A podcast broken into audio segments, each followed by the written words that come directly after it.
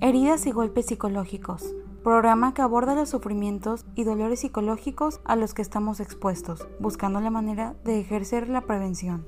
El siguiente capítulo es hecho a partir de las transmisiones en vivo que se realizan por medio de Facebook y YouTube Live. Esta es una producción de Psicología Preventiva.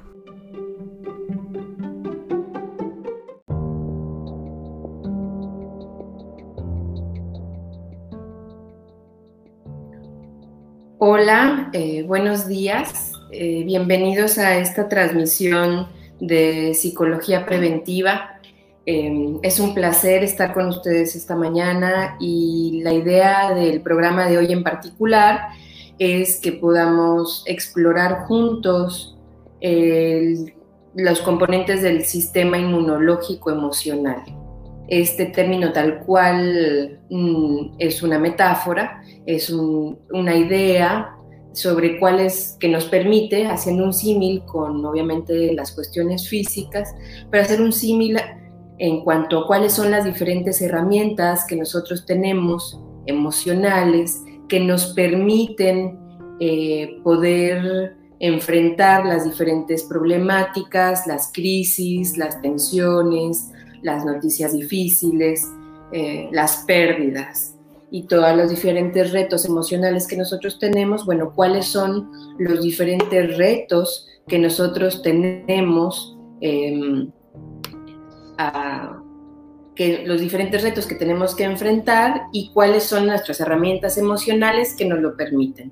Me da mucho gusto. Eh, eh, darle la bienvenida a esta transmisión a otra de las terapeutas de CIPRE, que es Cintia Cirilo, que va a estar conmigo acompañándome en esta mañana para poder hablar acerca de esta idea del sistema inmunológico emocional. ¿Cómo estás, Cintia?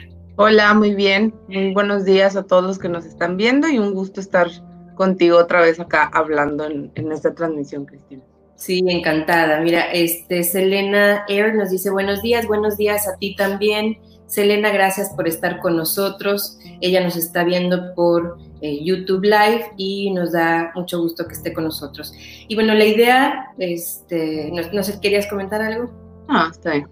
Este, les comentaba a las personas que nos están viendo que queríamos abordar el tema sobre el sistema inmunológico emocional, cómo está metáfora tomada obviamente de la cuestión física, de cuáles son las diferentes herramientas emocionales o psicológicas que nosotros tenemos o que pudiéramos aprender, adquirir, practicar este, para hacer frente a las noticias difíciles, al estrés, a la crisis, a los duelos, a la tensión, a la incertidumbre, al rechazo, o sea que son pues una serie de heridas psicológicas que uno puede ir como viviendo a lo largo de la vida. Y bueno, así como hay heridas, pues también hay estas otras herramientas, defensas o mecanismos que nos ayudan a hacerle frente a estas cosas. Así es. A mí me parece interesante que muchas de estas herramientas se van construyendo desde la infancia.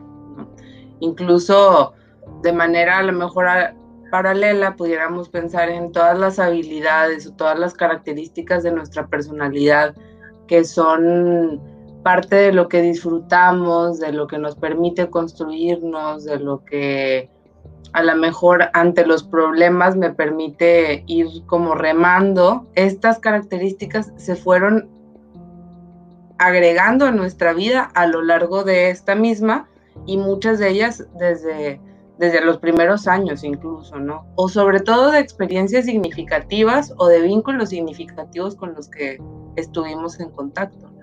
Fíjate que creo que hacen un punto importante, este, porque sin duda creo que muchas de las herramientas o de, los, de las cosas que nosotros podemos echar mano cuando nos enfrentamos este, a todos estos golpes o heridas psicológicas, pues obviamente se van construyendo en la infancia y muchas de ellas con las relaciones cercanas como la materna y la paterna, ¿no?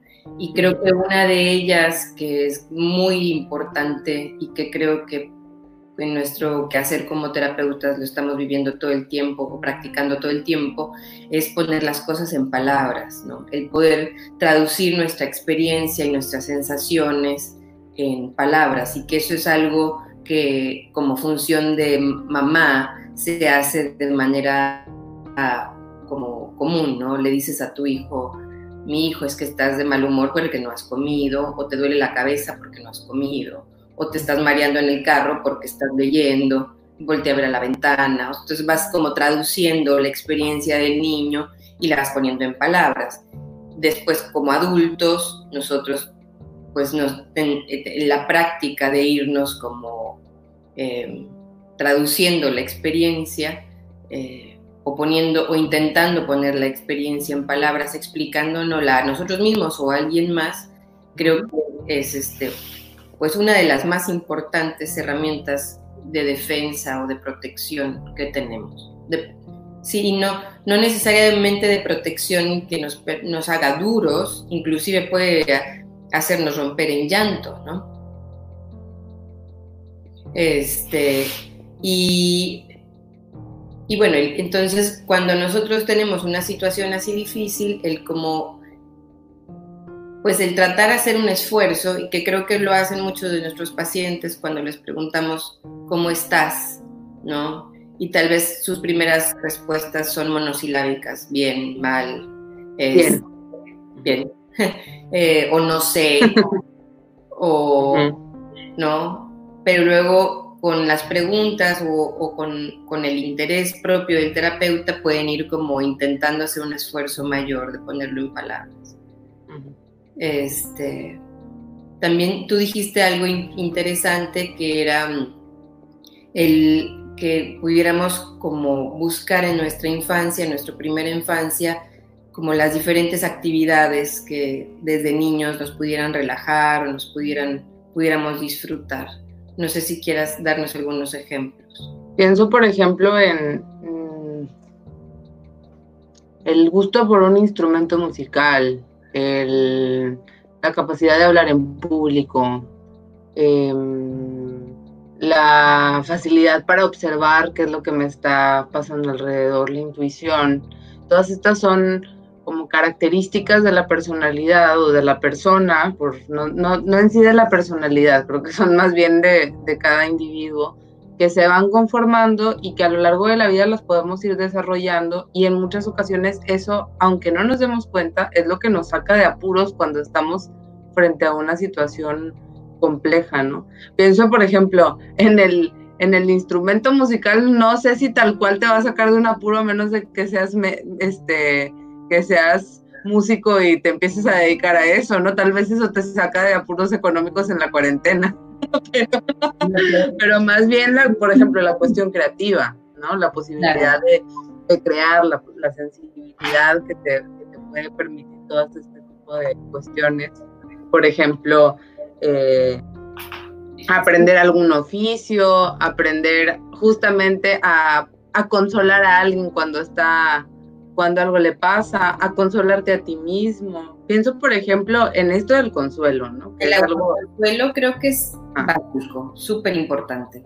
Que, que, esto es algo que a veces no es ni siquiera tangible y a veces ni sabemos si lo tenemos o no lo tenemos. Pero esto con autoconsuelo o con la capacidad de autorregularnos, nos referimos a esta característica en donde cuando uno puede estar muy alterado, cuando uno puede estar muy triste, muy enojado,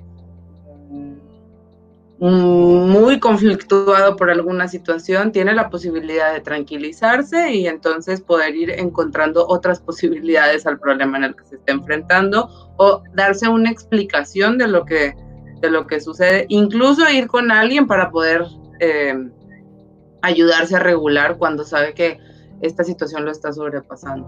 Y esto, otra vez haces, haces este se, infiere que esto es lo que hacía mamá, ¿no? O esto es lo que hacía quien nos cuidaba, pero ahora como adultos nos toca hacerlo por nosotros mismos. Y a lo mejor antes mamá nos abrazaba y ahora nosotros nos pudiéramos acurrucar en las cobijas, ¿no? A lo mejor antes mamá nos llevaba un té o un vaso de agua, ahora nos los podemos servir nosotros.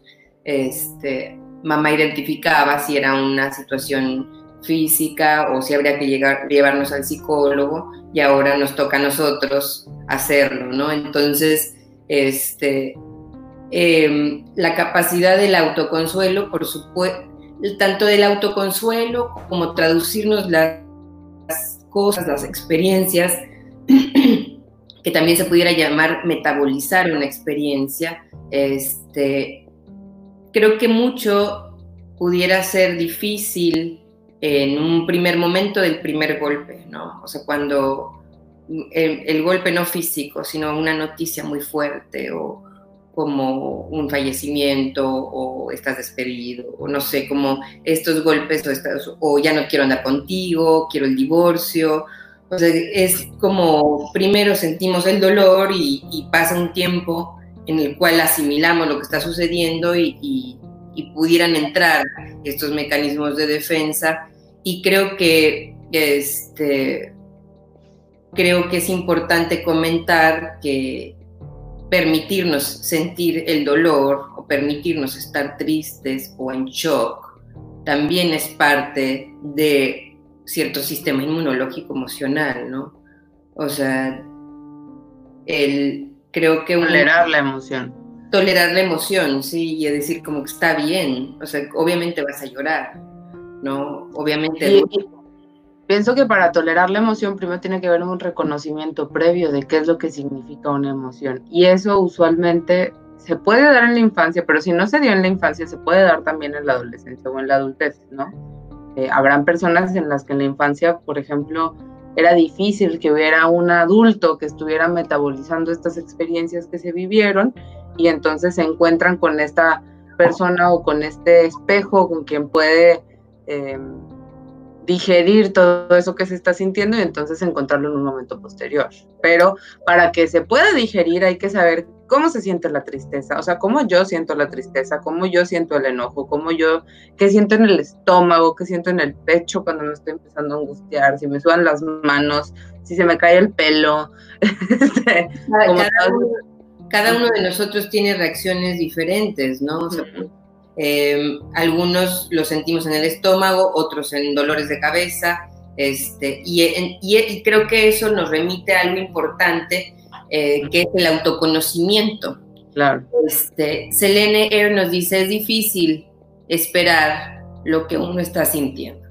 Sí, pues por supuesto que, que es difícil tolerarlo, ¿no? Es, es difícil, este, pues darnos pues el tiempo, ¿no? Lo que queremos muchas veces es quitarnos del dolor, por supuesto, pero pues hay cosas que tenemos que ir pasando. Pero regresando a esta parte del autoconocimiento, este, que, por, por, qué, ¿cómo le explicarías a las personas que nos están viendo que el autoconocimiento podría ser una herramienta importante dentro de sistema inmunológico emocional o dentro de las herramientas que nosotros tenemos para hacerle frente a las heridas y golpes psicológicos y emocionales que pudiéramos estar viviendo a lo largo de nuestra vida y que creo que particularmente en estos momentos todos estamos viviendo una serie de, heridas y golpes emocionales importantes, ¿no? Claro, a nivel individual y a nivel social. Pienso que en, en parte en el tema del autoconocimiento creo que es la herramienta ahora sí que más importante para podernos cuidar y para podernos defender, que nuestro sistema emocional se defienda ante cualquier crisis o ante cualquier situación, incluso ante situaciones agradables. El, el tener una conciencia clara de uno mismo nos puede permitir disfrutar mucho más a que si únicamente vivimos eh, sin conocernos profundamente o sin tener experiencias, experiencias profundas en general, ¿no? Y el autoconocimiento creo que parte de, tú me, me, complementas si no se alcanza a entender bien, pero, pero creo que son dos niveles. Uno es el nivel consciente, en donde eh, son las características como más claras o más evidentes en mi persona que pudiera tener que ver, por ejemplo, con el carácter o con cuestiones que se ven muy evidentes como yo me enojo con este tipo de cosas, eh, yo tiendo a ordenar cuando me preocupo, este, yo no, yo ya sé que cuando algo me angustia, mejor me voy porque no aguanto. O sea, estas cosas que a lo mejor una persona pudiera irse, sobre todo en adultos, pudiera, pudiéramos este, creo que tener un reconocimiento un poquito más claro de eso. O en caso de los niños, los papás dicen, ay, qué raro, los dos hermanos son bien diferentes porque este cuando pasa algo reacciona así y este otro reacciona de esta manera. Vemos que esto pudiera ser como lo más superficial. Fíjate. ¿Quieres dar el siguiente nivel o te puedo, inter o como te puedo complementar? Interrúmpeme y ahorita regreso. no, que a, a, mí me hacía pensar cómo, o sea, este qué raro o estas preguntas que nos hacemos a nosotros mismos de que por qué estoy reaccionando de esta forma, cuando no las podemos responder, qué tanto pudieran estar relacionados o vinculados con la ansiedad, ¿no? Por ejemplo, hoy en día, si algo es como muy recurrente, tanto en pacientes que ya han estado con nosotros, como inclusive personas que nos están pidiendo ayuda ahora por primera vez, es pues que están pasando por momentos de ansiedad fuertes, que están pasando por momentos de, de no entender qué y por qué están viviendo lo que, que está pasando, claro. Entonces, el, el autoconocimiento eh, o la capacidad de decir es que yo reacciono de esta forma cuando estoy triste o cuando estoy preocupado o cuando estoy emocionado o cuando estoy, o sea, entonces eso disminuye la angustia porque si algo, eh, si algo yo logro identificar con mis pacientes que están viviendo ya sea angustia, ataques de pánico o ansiedad, es no entiendo, o sea, de dónde viene, no entiendo por qué me pasa y no, y además no sé cómo eh, tranquilizarme, no sé cómo, no sé cómo autoconsolarme, no sé cómo salirme de ese momento, ¿no? Entonces, eso, no, por, o sea, por una parte nos deja ver que, que cuando no hay autoconocimiento, la posibilidad o la, la el que aparezca la ansiedad, la angustia o el ataque de pánico se vuelve más frecuente, pero por otra parte nos indica que si hacemos un esfuerzo por estarnos autoconociendo, si, si hacemos un ejercicio como constante de poner atención a cómo reacciona nuestro cuerpo, cómo reaccionan nuestras este, emociones, cómo reaccionan nuestros pensamientos, eh, e, eso debe de disminuir la incidencia de ansiedad, angustia y ataque de pánico. Claro. Y pienso, por ejemplo, en esto que les decía de superficial. Superficial no significa que sea menos importante que lo que está más profundo, ¿no?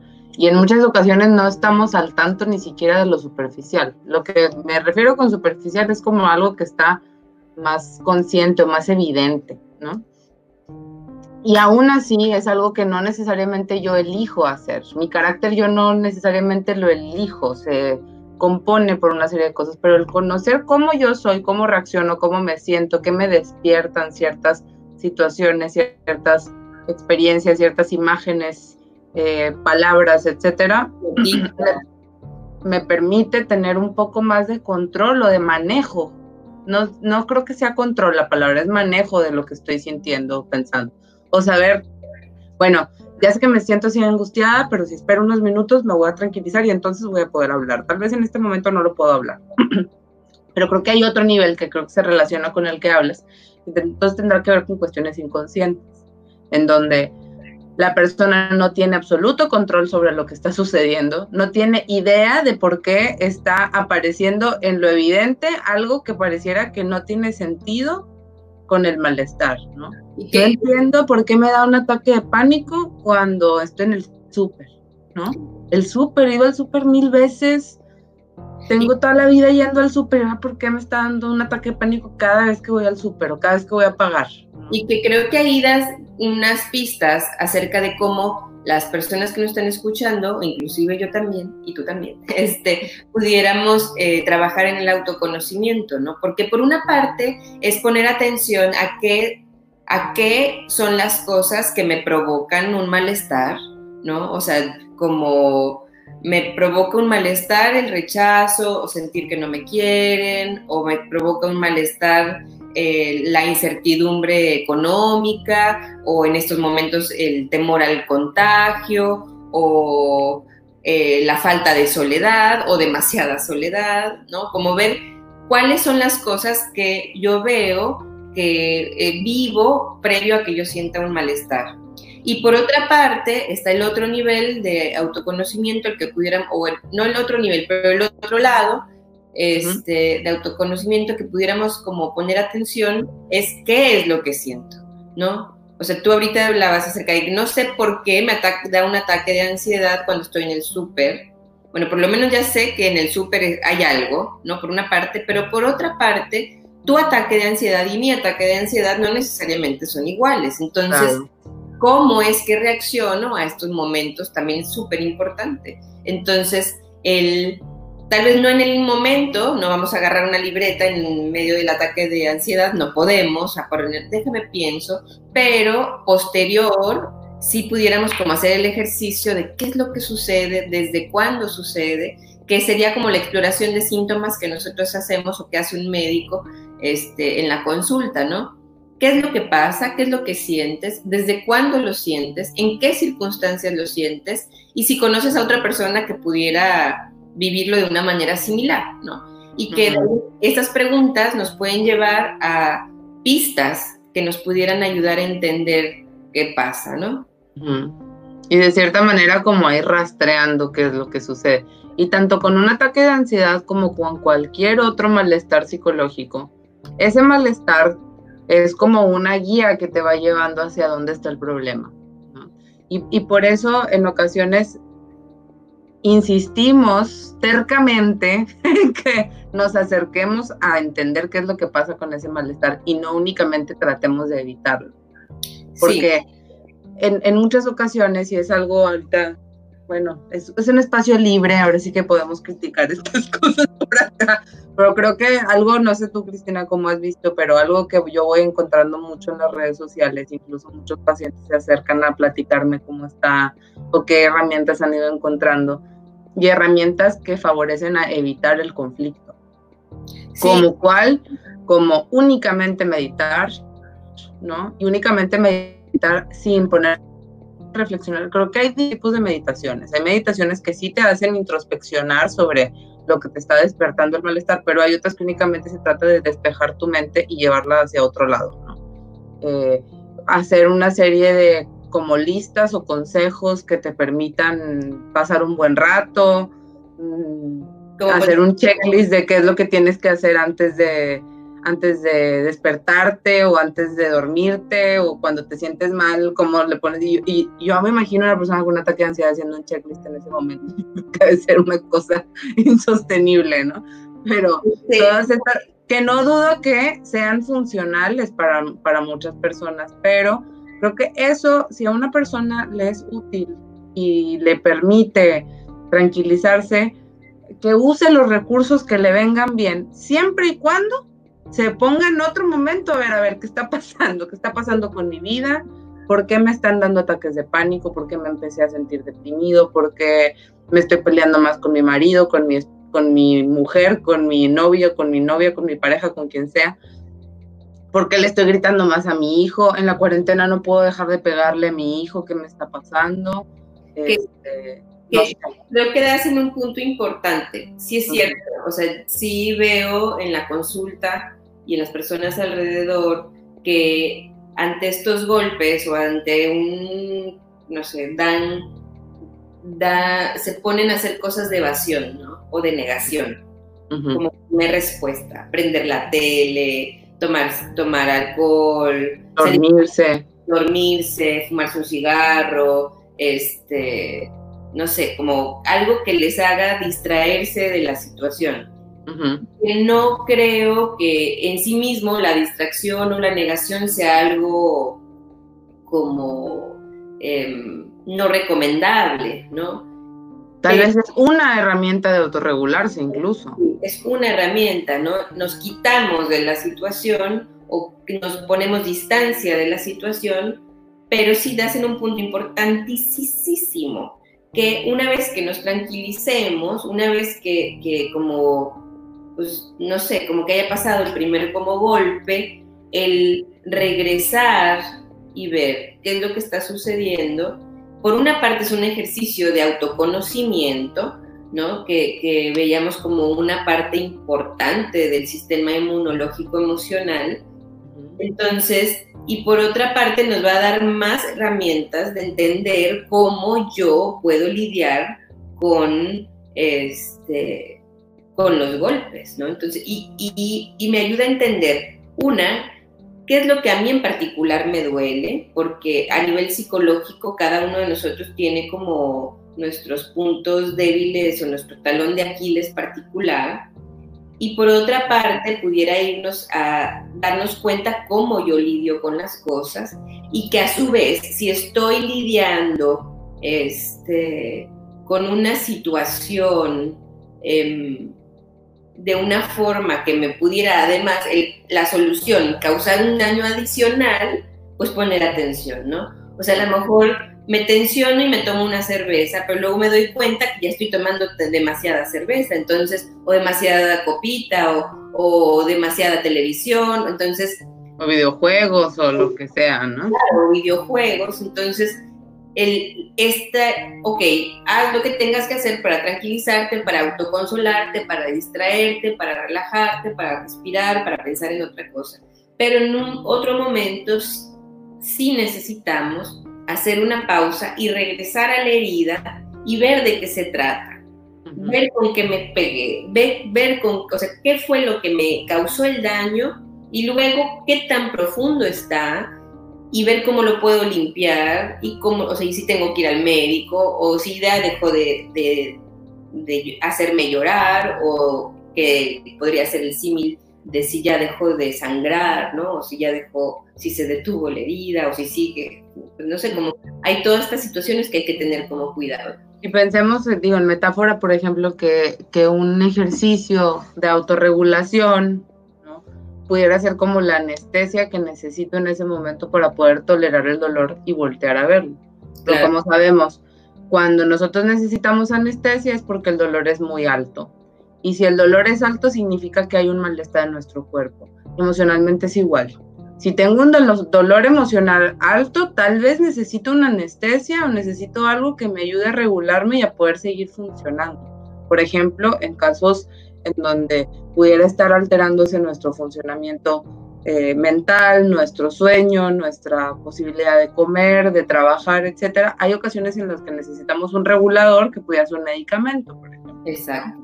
Entonces, sí es importante en ocasiones tener algo que nos regule, que puede ser un ejercicio, puede ser un, medicamento, puede ser ir a terapia, lo que sea, pero eh, sobre todo hay que ir a voltear a ver qué es lo que, qué es lo que está provocando el dolor.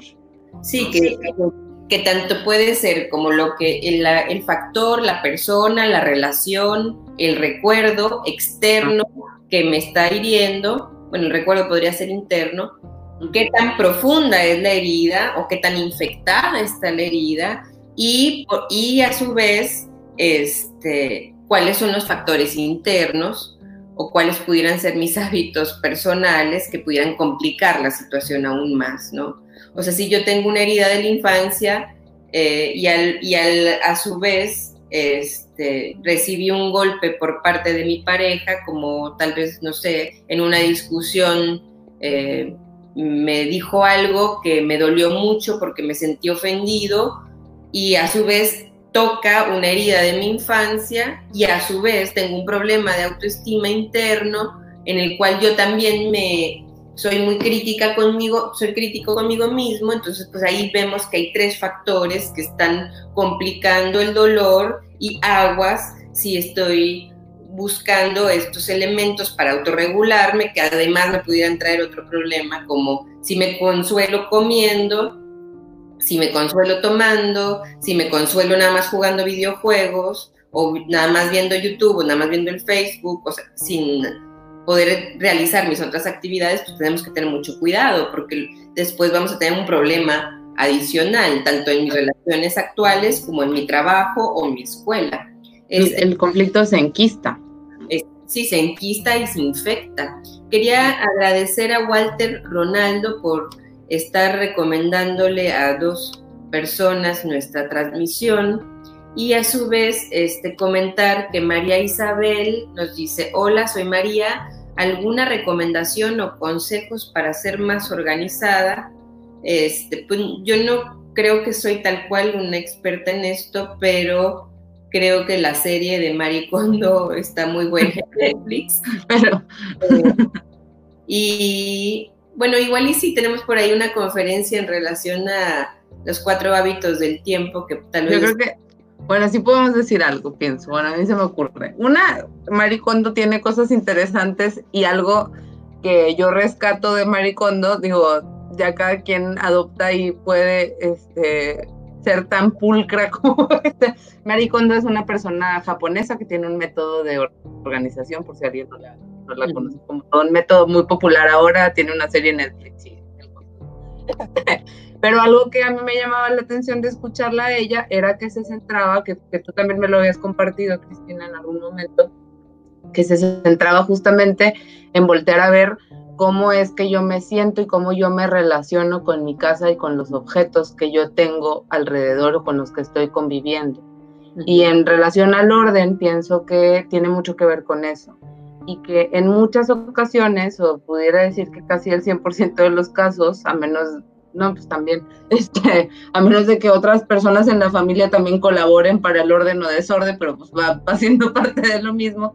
Tiene que ver tiene que ver también con qué es lo que está pasando en mi mundo interno, ¿no? O sea, la forma en la que yo me relaciono con mis cosas, con mi casa, con mi trabajo, con mis aparatos, con todas las, o sea, pensemos en objetos tal cual, el cuidado que yo le deposito a estos objetos tiene que ver con cómo yo me relaciono conmigo mismo. Y en ocasiones justamente el tener dificultad, por ejemplo, para ordenar mis citas, mi agenda, mi casa, mi etcétera, puede estar hablando de que puedo estar teniendo cierto malestar emocional y entonces se puede estar manifestando en algo externo. Sí, creo que sí, totalmente de acuerdo. O sea, tal vez no estamos, no somos propiamente expertas en técnicas. Como maricondo. como de técnicas de organización, pero por supuesto que si tú no estás logrando organizarte, es porque o emocionalmente no estás muy organizada o mentalmente no estás organizada. Eh, o sea, y o ahorita que mencionabas precisamente a Maricondo de cómo tú te relacionas con los objetos de tu casa, este, o con, las cosas de tu casa, o la basura de tu casa, o la comida de tu casa, este, bueno, cómo nosotros nos comportamos en la vida, por supuesto, es un reflejo de nuestra vida interna. Y creo que tal vez ahorita, en estos momentos de confinamiento o de que estamos más tiempo en nuestras casas o más tiempo en un lugar cerrado, eh, o sea, sí, en, nuestro espacio, este, pudiéramos como empezar a sufrir de, de esta desorganización por diversas razones. Por una parte, porque los golpes emocionales pudieran desorganizarnos, ¿no? O sea, ante el shock de, de todo lo que está sucediendo en el mundo, pues sí pudiéramos llegar a un momento como que se nos acumulen los pendientes, ¿no? O que se nos acumulen las cosas y que, que, estemos en un momento como de, sí, de shock, de estar como como en blanco, intentando procesar la situación y que cosas tal vez más como mecánicas o tal vez más como ordinarias pudiéramos hacerlas a un lado, ¿no? Pudiéramos pasarnos todo el día viendo las noticias, tratando de entender lo que está sucediendo y que la hora de la comida en vez de ser a la una se nos pase para las cinco. ¿no? este, o que antes el espacio que había para que la casa estuviera ordenada, pues ahora están todos los niños adentro de la casa y ya no hay momento para que la casa esté. Claro, pero también por eso, por eso decía que si no, en estos momentos la desorganización interna se va a hacer todavía más evidente porque en otros momentos, antes de estar en toda esta situación que, en la cual estamos atravesando de, la pandemia y el estar en casa y el aislamiento social, pues había otros elementos, otras actividades, otras instituciones que nos organizaban. La entrada y salida de nuestro empleo, la entrada y salida de, la escuela de los hijos, este, el tener que ir al súper, el, tal vez tener a alguien que eh, asistiera en alguna de las labores del hogar, ya sea lavar nuestro carro o este, barrer la calle, o no sé, como todo, algo, o a lo mejor venía mi mamá y entre las dos hacíamos la comida y todas estas cosas van cambiando, o cambiaron, más bien no van cambiando, cambiaron de pronto y pudieran como establecer una cierta desorganización, ¿no? Entonces, ahí eh, dentro de la, de la pregunta que nos hacían de cómo, cómo puedo saber más sobre cómo ser más organizada, que nos hacía María Isabel, bueno, hay dos cosas. Una, podrías buscar, por supuesto, técnicas como las de María Kondo o las de muchas otras personas o si estás hablando de ser más organizada en, el trabajo, bueno, hacer una lista de pendientes, lo importante, lo urgente, y, o sea, hay muchos recursos que puedes buscar en Google, así tal cual, y te van a salir. Pero por otra parte, hay que buscar dentro de nosotros como una forma de autoconocimiento de qué es lo que me está impidiendo este, organizarme. Eh, nos, Ángela Rocío dice, hola, soy Ángela, tengo 10. ¿Cómo hacer para que mi hermana quiera jugar conmigo? Este, pues yo te preguntaría, Ángela, ¿cuántos años tiene tu hermana? Este, y... Y poder jugar algo que les guste jugar a las dos. Sí. Encontrar algo que les guste a las dos para que ambas les, les den ganas de jugar con una con la otra. Sí, y por otra parte, este, pues hay momentos en jugar solas y hay momentos para jugar con otras personas. Y una de las cosas importantes de la vida es comprender que obligar a alguien a jugar conmigo no se puede porque el juego tiene que ser algo que los dos queramos. Entonces tal vez es invitarla y si te dice que no, pues esperar, ¿no? O sea, y también aprender a que pues así es, ¿no? O sea, yo sé que pues es difícil, que yo tengo ganas de hacer una cosa y la otra persona no, pero los dos tenemos que tener ganas, si no, no, es un juego. Este. Y, y bueno, ahí nos vas contando si te va funcionando o si tu hermana quiso jugar contigo o no. Este, que fíjate, me hizo pensar, tendríamos que hacer un live para niños, sería interesante. Sí.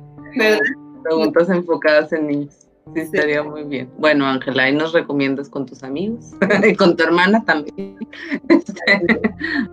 Bueno, nos pregunta otra persona eh, que viene saliendo de un cuadro. Jessica nos dice que viene saliendo de un cuadro de depresión por abandono de pareja, ha tenido algunos casos de ansiedad por las noches y aún tiene dolor por el suceso de hace cinco meses donde él la culpa de todo, cómo puede ir superando mejor esto. Jessica, creo que esta es una situación compleja, sobre todo porque el, pues ahora sí que la relación de pareja se, se, entrecruza con muchas situaciones de la vida y, eh, o sea, tanto de la vida individual como de la vida este, social, etcétera. Y eso puede hacer como que, que sea algo que tiene que irse procesando poco a poco. Y una de las herramientas ahora sí que principales para poder ir procesando es encontrar un espacio donde podamos hablar sobre qué es lo que sentimos y donde podamos ir encontrando un, un, un espacio en donde podamos irle empezando a dar sentido a por qué es que sucedió la separación, qué cosas tuvieron que ver con él, qué cosas tuvieron que ver con nosotros.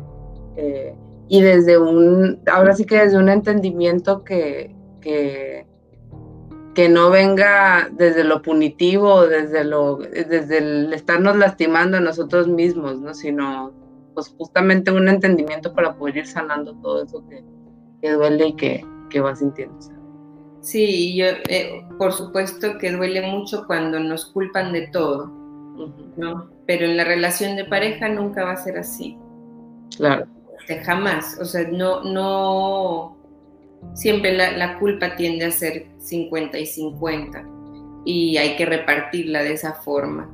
Y, y es bien difícil cuando alguien te está culpando y, y, seguramente si tú no estabas de acuerdo con la separación, muchas veces tendemos a también nosotros culparnos. Entonces, hay que tener cuidado tanto con la crueldad de la otra persona o del enojo, el enojo que le permite separarse de la otra persona, como también con la crueldad con nosotros mismos, ¿no? Este, María Isabel dice, hola, sigo siendo María, ¿me darías consejos de, para dejar que mi papá y mi mamá se concentren en el pasado? Y no en el presente y tengo 10 años. Y luego dice, muchas gracias, y luego dice... Creo que su hermana es Ángela Rocío. Ahí están las hermanas, las dos están comentando en el, en el live. Este, no sé por qué quieres que tu mamá y tu papá se concentren en el pasado este, y no en el presente. Esa sería una pregunta. Este, y pues nada, me llama la atención que estén viendo el programa. Em, pero bienvenidas.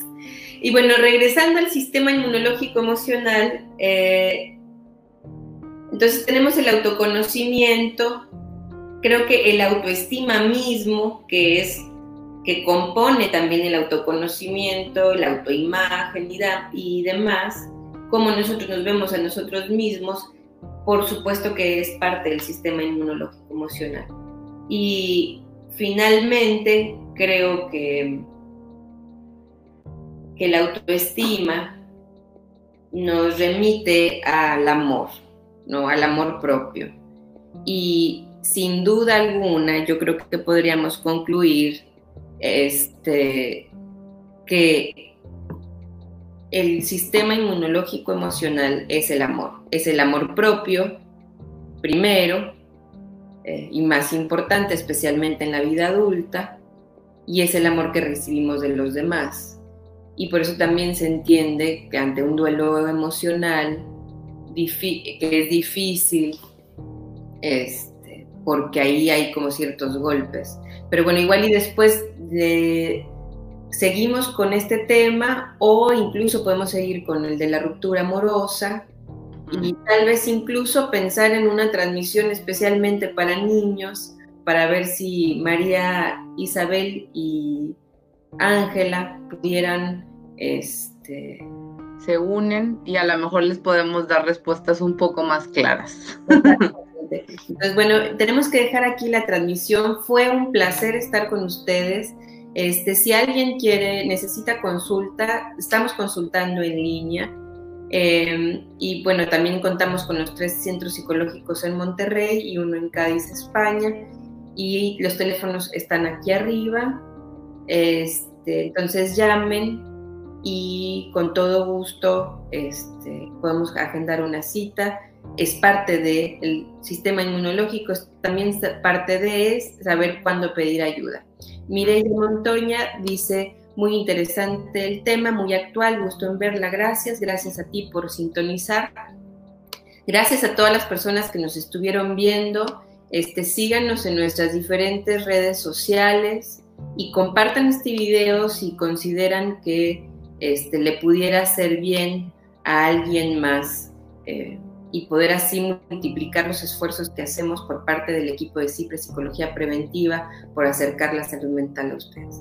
Este, fue un placer estar contigo, Cintia. Te mando un abrazo de confinamiento. Espero verte pronto. Si no es en persona, pues por lo menos por uno de estos medios de la que nos brinda la tecnología. Este, y bueno, y un abrazo a todos, la verdad que, que nos hace falta a todos y, pues ahí vamos y ya.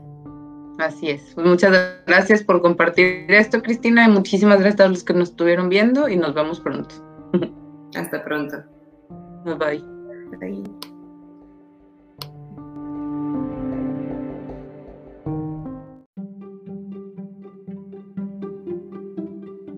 Heridas y golpes psicológicos.